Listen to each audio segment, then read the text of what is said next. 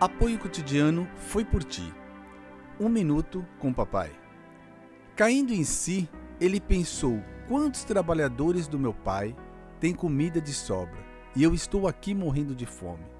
Vou voltar para a casa do meu pai e dizer: Pai, pequei contra Deus e contra o Senhor, e não mereço mais ser chamado de seu filho. Me aceite como um dos seus trabalhadores. Então ele saiu dali e voltou para a casa do pai. Quando o rapaz ainda estava longe de casa, o pai o avistou e, com muita pena do filho, correu e o abraçou e beijou. Isso se encontra em Lucas 15, 17, 20. Dando continuidade, ainda no Minuto com Papai. Assim como um corso deseja as águas do ribeirão, assim também eu quero estar na tua presença, ó Deus.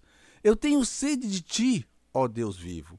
Quando poderei ir adorar na tua presença? Choro dia e noite, e as lágrimas são o meu alimento. Os meus inimigos estão sempre me perguntando: aonde está o seu Deus? Quando eu penso no passado, sinto a dor no coração. E me lembro quando eu ia com a multidão à casa de Deus e eu, e eu guiava o povo e todos íamos caminhando juntos e felizes, cantando e louvando a Deus, porque estou tão triste, porque estou tão triste, porque estou tão aflito. Eu porei a minha esperança em Deus e ainda o louvarei.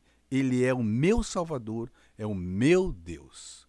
Bom, pessoal, isso daqui é só aqueles rapidinho lembretes da palavra viva para nós estarmos sempre ligados a Ele. Aquele dia continua maravilhoso para cada um de nós. Acredite, Deus está conosco sempre. Aquele forte abraço, até mais.